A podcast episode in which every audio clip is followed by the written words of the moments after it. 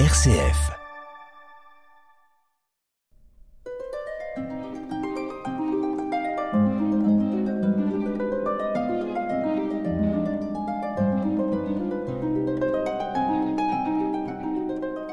Chers amis, dans notre exploration de la Bretagne et la Normandie, hein, euh, nous en étions arrivés à 1914.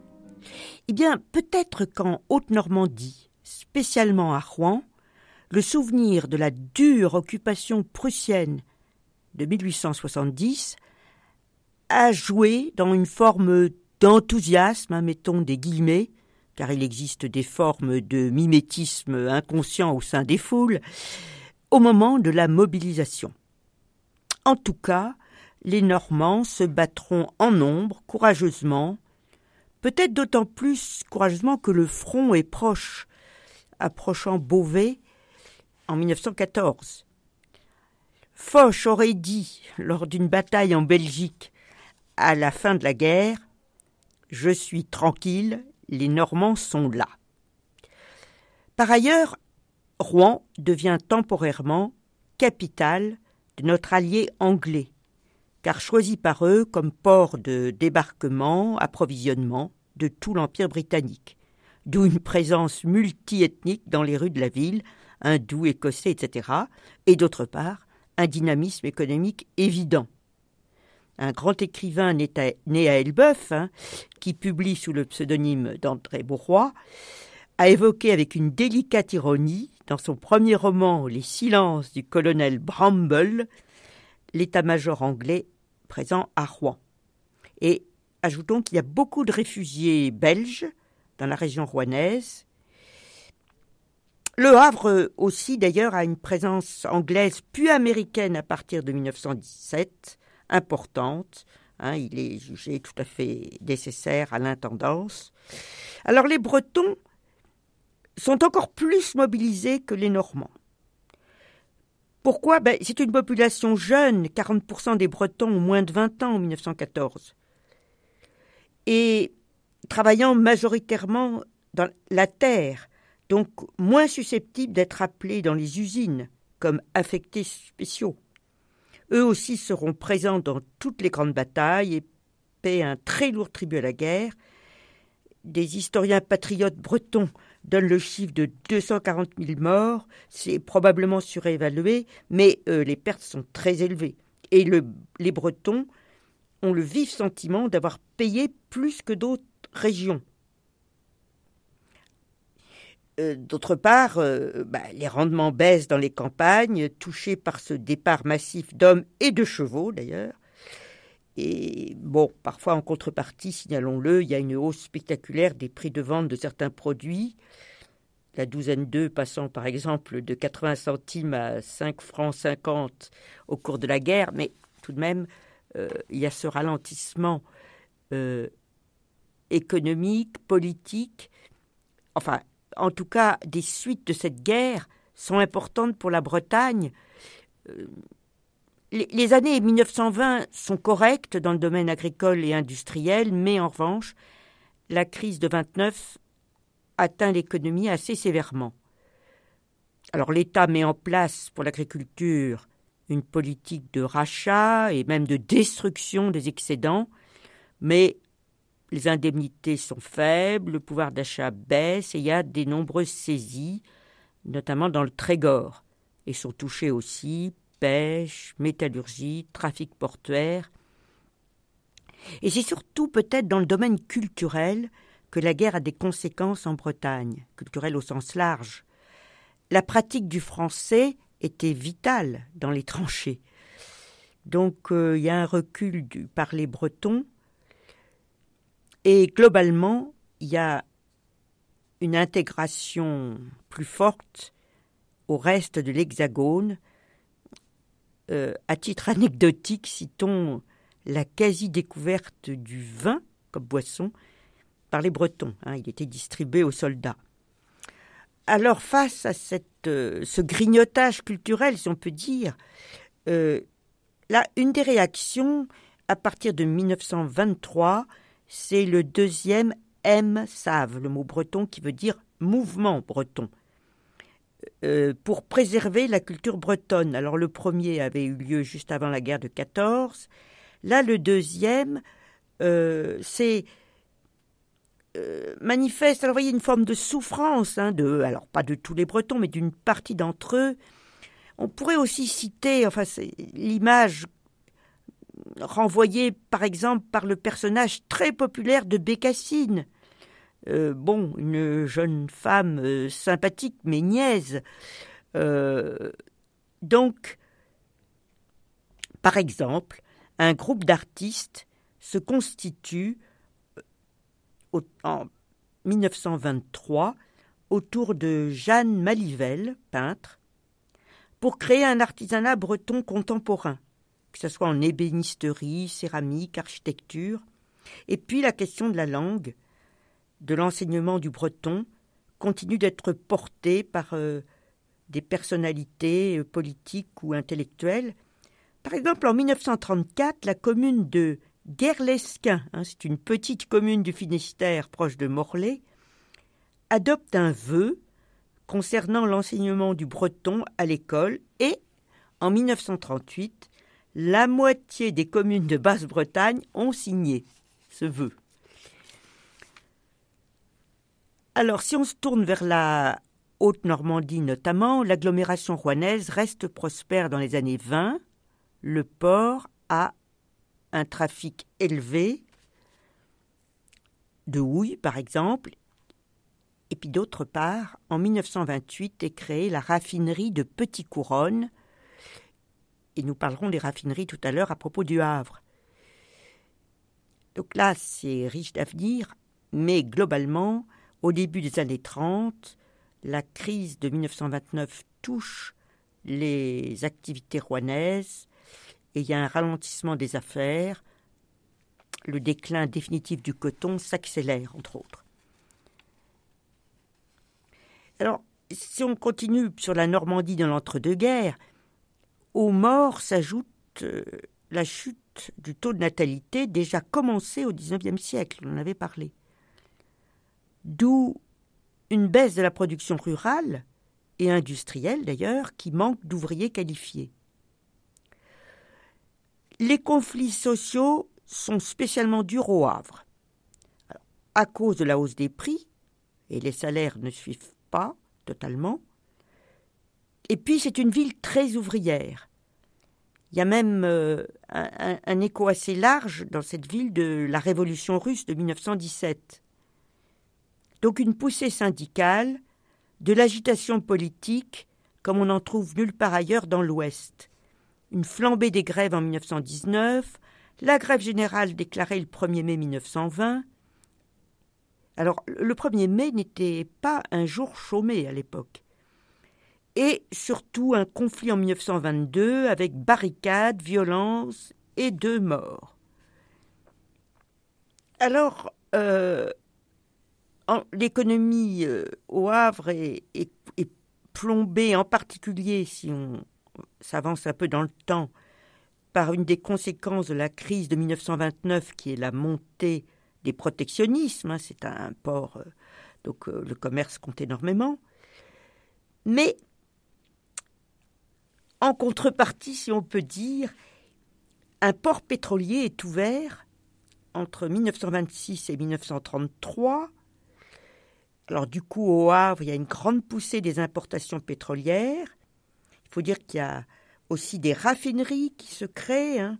La première, c'est à Gonfreville-Lorcher, dès 1933, qui entre, euh, qui fonctionne hein, à partir de 1933. D'autres se développent comme pour Jérôme. Et il y a une législation d'ailleurs qui accompagne, euh, favorisant le raffinage. Le Front populaire, bien, Paradoxalement, c'est à Rouen qu'il y a le plus de grévistes dans la région rouennaise. 37 000 en juin 36, chiffre jamais atteint jusque-là. Et euh, étonnant dans la mesure où le maire, Georges Métayer, élu en 1929, est un radical modéré. Le Havre aussi, d'ailleurs, est à la pointe du combat social. Alors, pas forcément ce nombre, mais l'occupation des usines Breguet Donc grève mais occupation en plus d'usines, c'est une originalité du mouvement de 1936, devient vite un modèle en France. Et pourquoi ne pas écouter une chanson datant du Front populaire intitulée En cœur, amis, chantons, puisque vous savez que ces grèves se sont accompagnées parfois d'une ambiance de fête. S'exprimer 13 250 ont obtenu Bochoutreau 6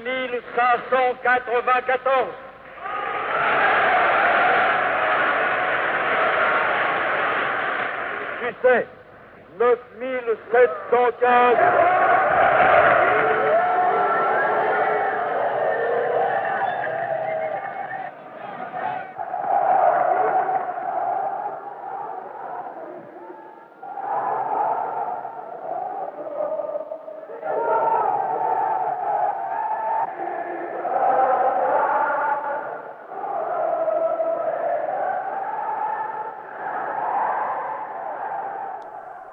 Le mouvement de le Front populaire hein, et le mouvement social qui, suit aussitôt euh, apportent des avancées sociales, notamment les premiers congés payés, ce qui donne un coup de fouet au tourisme dans nos deux régions, mais surtout en Normandie, plus proche de la région parisienne, et beaucoup de nouveaux arrivants, été 36, été 37, découvrent la mer pour la première fois.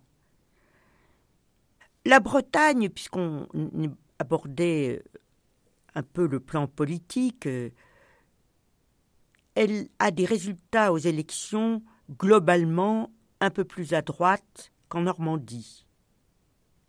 Par exemple, euh, aux législatives de 1932, c'est un nouveau cartel des gauches qui s'impose au niveau national, après celui de 1924, la Bretagne, elle, élit une majorité de députés démocrates chrétiens ou centristes non anticléricaux, parce que le poids de l'Église est encore grand dans les choix électoraux. Et ce mouvement démocrate chrétien, qui est nouveau, euh, est soutenu par le journal Ouest Éclair, un quotidien important qui deviendra Ouest France.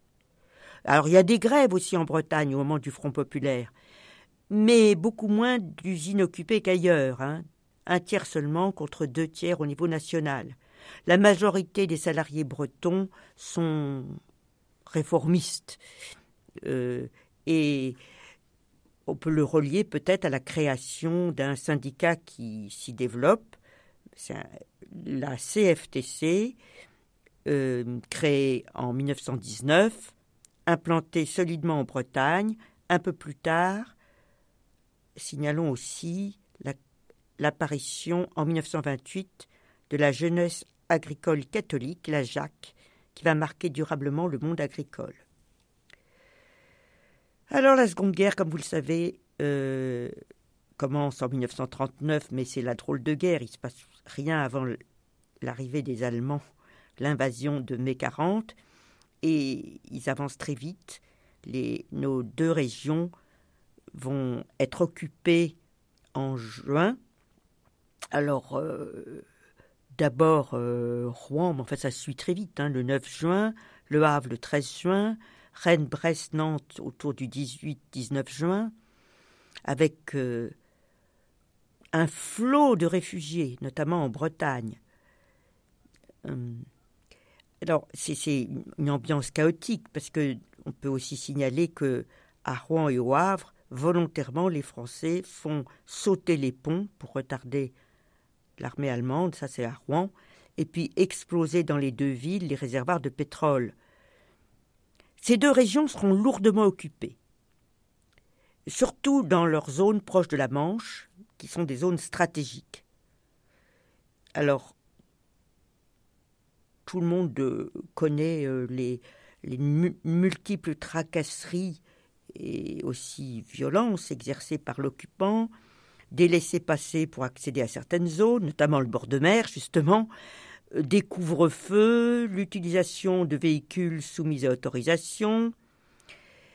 Le rationnement, évidemment, de la nourriture pèse lourd, la Wehrmacht étant prioritaire dans l'approvisionnement. et puis ça s'accompagne d'un marché noir.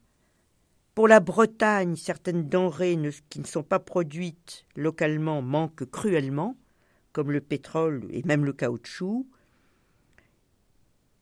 Il y a des réquisitions, des pillages, pensons à la fonte de, pensons à la fonte de statues, et puis la répression. Alors contre les juifs qui sont nombreux à Rouen relativement, enfin la communauté est ancienne, il y a des rafles, et puis euh, répression contre les résistants aussi. Alors on peut noter au passage euh, la présence notable de Bretons parmi les forces françaises de l'intérieur, les FFI.